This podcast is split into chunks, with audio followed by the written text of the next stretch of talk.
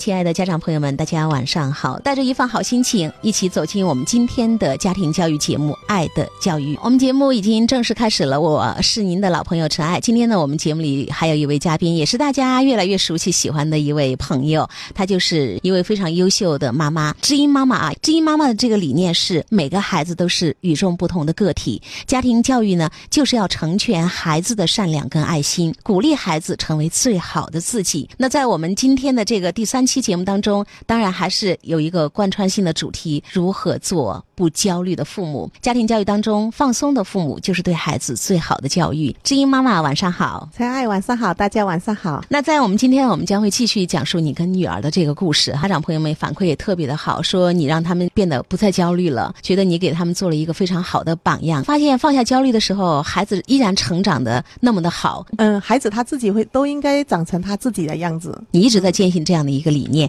所以我说你是贯彻无条件养育最彻底的一个妈妈。强大家长一定会养育出一个内心强大的孩子。要学会去把压力给自己给释放了，焦虑的没有用。昨天还是前天，孩子又突然给我发个信息，他说：“啊，这个体育干脆放弃了。我这次试考了，体育又掉下去了，掉下去了，估计可能是倒数第一名了，这年级倒数第一了。”他说：“我还不如放弃考试，放弃考试的话可以拿三十五分。他现在离三十五分还有几分的距离，但是他也只是说说，我们说没事儿，我就跟他说这几天可能天气不好，你有点闷，然后你本来这几天可能有点感冒嘛，就可能发挥失常也是很正常的。然后我说没关系的，然后过几天中考的时候那几天不是天气很好吗？我说那个时候可能就会跑得很快啦。说开了以后他也就没觉得怎么样了。开始他可能还是会发一句牢骚，他说啊不要了，这体育我不要了，我放弃了。过了一天，然后开始上体育课，他又觉得挺好了。所以就是孩子有时候说的那个话，我们家长是要看到背后他遇到了什么困难。换言之，如何做智慧的父母，真正能够支撑孩子、帮助孩子成长，这个真的是非常非常重要的一件事情。他为什么有这个情绪？他遇到了什么困难？对，其实你是看到了，就是有些妈妈她会有一个下意识的，就是你说的焦虑的、着急的一个反应。当孩子说：“妈妈，我不想去上学了，我今天不想去读书了。”那家长可能就：“天哪，你你为什么有这个想法？你不读书你还干嘛？你要去捡垃圾吗？”就是我们会下意识的这样去跟孩子应和。有的妈妈就会说：“啊，你今天不想去上课了？哦，是为什么呢？我想听一听你遇到了什么事情。”那孩子可能巴拉巴拉说他对哪个老师有意见，可能作业没有完成好，或者是你就说：“哦，原来是这样哈。”那行，要不要你休息半天？然后孩子就会吃个早饭，完了之后，算了算了算了，没事了，我还是去上吧。就是我们说情绪接住了以后，其实孩子很快就会过。所以你刚才举的那个知音体育不行，妈妈我要放弃体育了，我不考了。哎，但是你你没有说教。去年的时候他是那个好有个座位提前区，只能推到五点几厘米，那是很小，最高是要多少厘米呢？是十七点几。他学了两年就只能推到五五厘米六厘米的样子。那天我们有两个家长在那里看他推，然后我们就开玩笑，我们说。啊，那我们现在开始运气，把你推过去，然后他就推到十六点八了，然后他就一下子觉得很轻松，然后因为已经接近满分了，突然因可能也是一种他有点害怕，他因为一直体育不好，他就害怕，有畏惧心理。后来我们因为我们一直在开玩笑，又说我们开始运功，然后一直开玩笑，然后他可能就一笑，呃，就过去了，然后后来他就那个就会好很多。实际上，为什么家长会很焦虑呢？我在思考的一个问题，就可能家长会看到更多，比如说他说体育不行，我放弃了，我马上。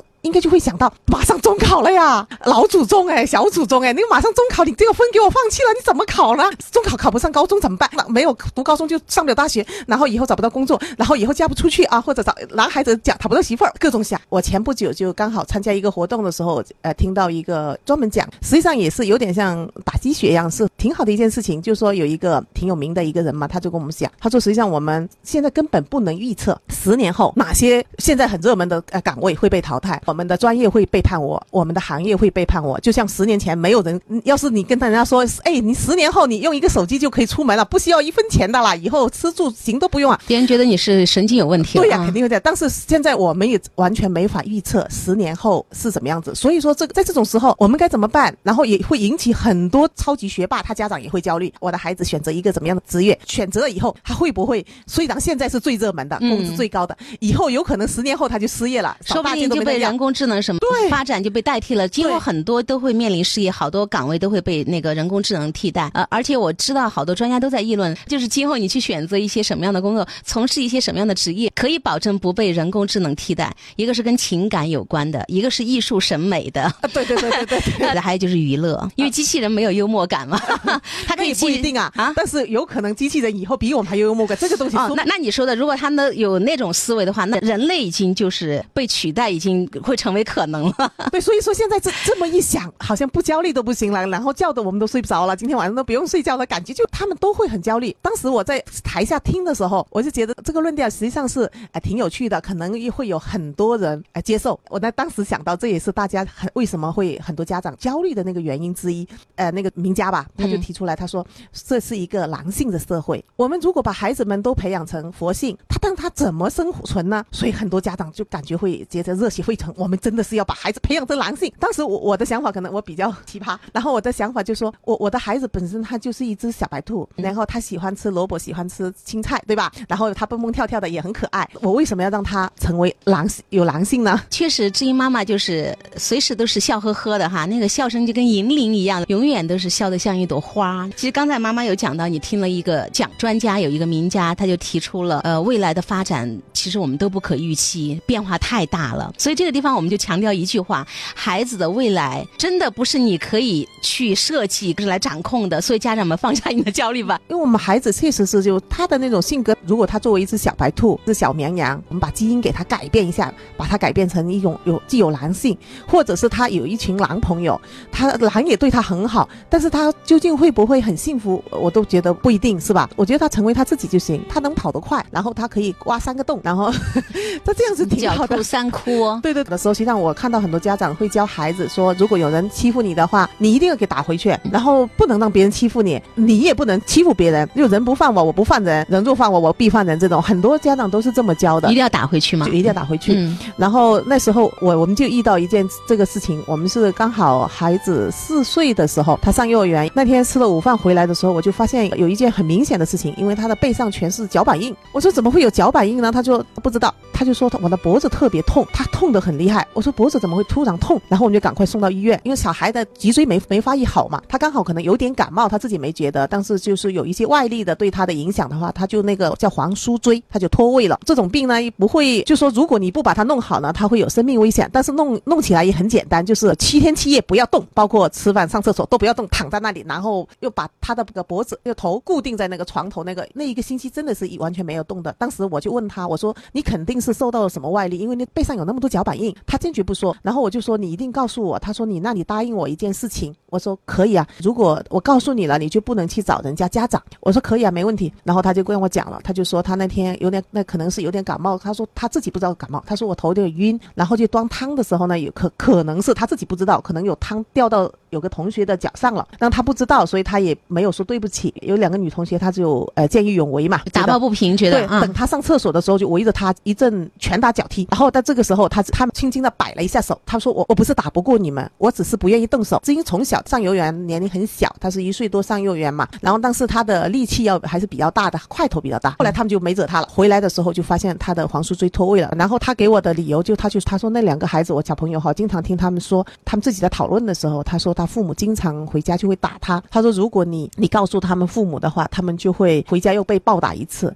所以我希望不要告诉他那个，我说这件事情呢，我肯定会跟老师说，只是我转告你你的说法，就说希望他们的父母只是告诉他们这样子做对孩子来同学来说伤害很大，但是你不要不要打他，不要以打的方式来来解决这个问题，跟孩子说一说清楚就行了，就说这个事情因为小孩有时候下手他是没轻重的，他不知道哪些什么避开危险部位什么的。对他们不嗯知道，后来孩子住院呃七天那些，然后我就这个跟老师说，老师也转告了家长，但是有些时候真的是觉得是可能还是家庭教育有一些问题，因为我确实没有接到一个电话，呃，慰问一下孩子会怎么样。虽然我我们也不需要，我就觉得这两个孩子特别可怜，他不知道这样做不对的。因为慢慢长大了以后，他能不能知道，也是一种未知。当时孩子讲这个事的时候，他们的父母要打他，你所以你不要说这样子的时候，我的眼泪实际上是下来了。一个四岁的孩子，他会考虑到别人，所以我觉得当一只小白兔挺好的。他为什么会有今天，比如说今天他的朋友现在也有很多狼，那个中考状元呐、还各种他的那些几个副队长，他们也是属于竞争力特别强的，属于我在我们现实生活中属于狼性的那些那些那些精英了。嗯但是他们都会对关系很好，都会聊得很好，他们互相之间可以吸收很多东西。我觉得他现在这种呃怎么说呢？我我的导师跟我说过，以以前跟我说过句话，我就只记住了这一句话：任何时候保护好你的上根，善根，善根。嗯，善良的根对子，，嗯所以我后来我就用到孩子身上的时候，我就说，任何时候我都要想办法保护孩子的善根，他那一份善良，而且让他一直他可以持续下去，或者让他这份善良会会越来越壮大起来，这样子。这个故事也让我非常非常的感动啊！就是一个上幼儿园的小朋友，大概就嗯是四岁四岁的时候，其实受到两个孩子的这样子的殴打。其实我觉得你女儿第一个是通通过大量的阅读，她其实心里边懂很多东西，懂很多大道理，你知道吗？我们大人都做不到的，但是你的嗯孩子懂。还记得上周我印象特别深刻，五年级的时候，嗯他跟你聊，因为在小学就是被怀疑智力都有问题，面对对各方面的压力，他说：“妈妈，其实我发现人是孤独的，但是他觉得我孤独，但是我并不难过，因为我心中自有天地。”我说，一个五年级的孩子能够说出这个话，真的让我们大人都觉得我们白活了，就是那种感受。然后今天你又讲到这样的一个事情，他被霸凌，然后脖子整整被固定在床上一周都不能动弹，但是他首先要妈妈保证，因为我知道他的家长知道这个事情，这两个孩子会回去被挨打的，呃，心中太有大爱了。在知音妈妈的身上，我看到了一种大智慧，而且特别的积极乐观，就是那种正能量。一个事情我们都知道有好有坏，对不对？就是我们在讲到丛林法则的时候，很多家长都希望把孩子培养成能够特别具有竞争力的、具有狼性的那样的一个性格一种人。但是知音妈妈特别清醒的认知到，我的女儿我不需要她成为狼，而且我觉得她成为狼她不一定幸福。就在那样一个剧烈的竞争下，人人在压力过大的情况下会容易垮掉的，你知道吗？所以知音妈妈第一说我不知道我的女儿能不能成为狼，第二我把她变成了狼，基因改变她能不能幸福，我都不能预测。所以既然我现在发现我的女儿是个小白兔，狡兔三窟，兔子也可以保护自己，而且兔子吃萝卜啊，吃点这些也挺好的。第二个，当孩子告诉你说妈妈，你先保证不要去告诉他们家长。为什么？因为这两个打我的孩子是要被家长打的暴揍的。知音他能够深刻的去感受到别人的呃生存的这个不易，小小的四岁的孩子能感受得到。我觉得我特别感动。然后你说你当时听到这句话也哭了，而且事后你在处理这个事情当中跟老师说了，家长你说很遗憾没有给你们打任何一个电话，你当时没有说这个家长太不知趣了哈，我那怎么行？一句道歉的话都没有找上门去，你反而是在说那两个孩子今后会怎么样？因为我们知道家长没有这种观念，说我做了事情我要带孩子去道歉，我要去认错，我们要为自己做错的事情负责。那么如果家长不会这些，没有引领的话，孩子他是不知道轻重的，那么今后一定在社会上就是熊孩子。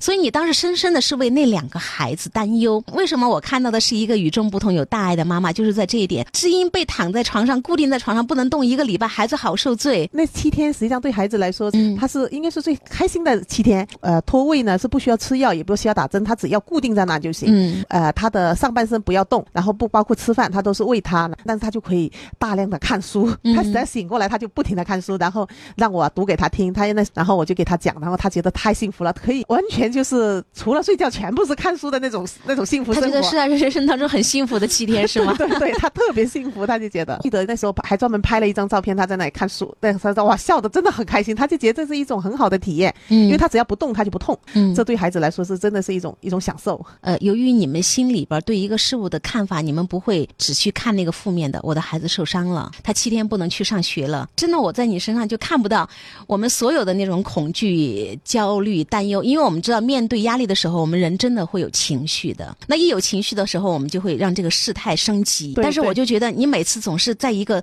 我们觉得特别坏的事情上面，嗯你能够看到那个积极的那一面、好的那一面，我觉得这真是不容易的一种还有，心态。实际上嗯最着急的是孩子生病，对发高烧。一次孩子是发高烧的时候，他爸爸就觉得很着急啊，跟我说你要给他多盖几床被子，要把他捂出汗出来。嗯啊，我说知道知道知道。我说你能不能到另外的房间去？我怕还吵到孩子，所以我把这个门给锁了哈。然后锁了锁了以后，他不是还说了一下，你千万不能让他碰水干嘛？然后我就赶快放了一一缸水，然后让他泡一个澡，他就好好睡觉了。我们的孩子的体基本上他的发高烧都是自己看过去，最多我嗯用帕子给他擦一擦。物理降温。第二天就好了。他爸爸说：“你是不是看到我的办法给捂了几床被子？”我说：“没有，我昨天只是给他洗了个澡啊。”他说：“这都行。”这个故事是孩子那那时候专门写到他自己的一本那个绘本书里面，他就是我的爸爸是妖怪那里，他他就写到他爸爸是怎么样一种妖怪。嗯，其实好多家长孩子一发烧就赶紧吃退烧药，对抗生素，还有一个输液嘛。现在我们都知道特别伤害孩子。另外就是医学上是不是有一个规定，到三十九度以上才可以吃一点退烧药？还有物理是三十八度五以三十上。三十八度五以上，哈我，当时我们一来就三十九度八，然后我都说，呃马上到四十了嘛我。说低烧，嗯，低烧。都是我们就直接用物理降温把它降下去。对，我们说就擦那个胳肢窝啊、大腿根儿啊，就什么的全身。用热帕子给他擦。对，而且那个被子舞是要出人命的，这个土办法很危险。不管是发明了各种概念，什么丛林法则啊、狼性社会啊、竞争怎么怎么加剧啊，嗯，就是我们不要被对这这些裹挟。我们家长自己心里要清楚，这第一点。第二点就是你说的，保护好孩子的善良。呃，孩子是小白兔，其实有小白兔的优势。而且你说你知音这样子下去，并没有就变成一个弱者被人欺负，是哦，你不懂得反抗，你为什么没有打回去？是不是人人都可以欺负你？其实没有。你说反而因为孩子有爱，具有同理心，他能看到别人的困难跟那个痛苦，所以他身边会怎么样？同类相聚。我这个孩子就是他身边的聚集的各种各样的孩子都很多，他像他们不同的性格，有可能也有狼，也有马，也有牛，什么都有。嗯，然后还有老虎啊、狮子啊、豹子，什么都有，但是他们都相处。相处的特别好。嗯他也可能会有一些矛盾，因为性格不一样嘛，也有些矛盾。比如说，他跟他的那个特别好的朋友，就像那个呃中考考第一名那个哈状元那个副队长，他们经常也会有时候惹毛了，他就会给他拉黑，然后过两天又重新加起，然后又拉黑，就经常有这种情况。但是他们依然是好朋友。虽然是一只小白兔，你看现在他的服务队也聚集了将近六百个孩子，六搞百个人。呃，就是搞公益的嘛。对，发布活动的时候都会得到大家的响应。比如说那天他九月份的时候是想为呃高原的孩子送上毛衣或者手套，给他们送新的，所以筹款。当时筹款是筹了，他就他光是他自己的服务队是筹了六万多块钱，都是孩子们自己去筹，到处去找来捐款。这筹了以后，全部给他们买手套。后来做大连商那边的孩子没有衣服穿，然后就筹集衣服、筹集书籍，这些都能得到大家的响应。这可能他站在那里，他就会有很多很多朋友就会帮忙。你人嘛，有喜欢温暖、喜欢光芒的这个天性嘛，所以会自觉的向你的孩子靠拢。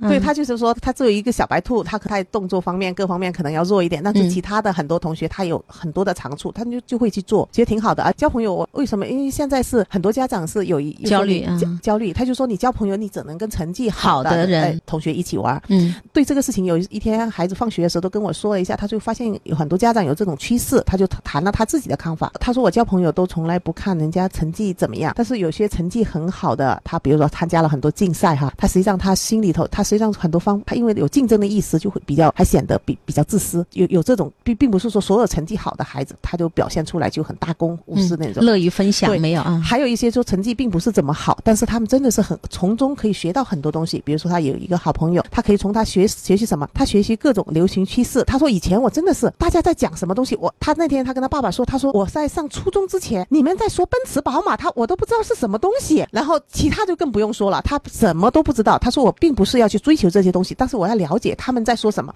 我现在知道他们说奔驰、宝马是一种车，比如说然后哪一种是这种耳机，哪一种是种服装，哪一种是种鞋子，然后什么品牌是什么样，哪一种是包，哪一种是手表，他他总要我又能听懂，我至少要听懂，然后听懂别人在说什么。对他就是通过同学们不同的同学了解不同的东西，嗯然后他就觉得可以学到好多东西，而且而且他说那些同学都特别温柔又体贴哈，有什么事情就会他安慰他呀，或者是给他聊聊各种各样的心事啊那些。所以他是不以成绩来呃决定自己要不要交朋友，而是以就是合不合得来、品德、对人格啊。而且他比如说有一个同学，他就说他虽然他成绩不怎么好，但是我为什么会跟他关系很好呢？考得再怎么不好，他不会埋怨说，也不会给自己找原因说啊我粗心了，我什么了，他自己就。坦然的接受，然后自己去努力。虽然他可能就是努力了以后，还是考得不是很好。现在的青春期的孩子可能会说其他的一些说小话那种，嗯嗯。但是他说，比如这个同学，他就从来不说说别人的的小话，就是你们孩子心里那杆儿秤特别的清楚哈，我觉得嗯。对我采访过很多呃企业的老板，他们实际上是关键的一点就是他们为什么会长青，嗯，就是因为他觉得利益他人才是最大的利益自己。利他最大才是利己。谢谢志英妈妈，再见。再见。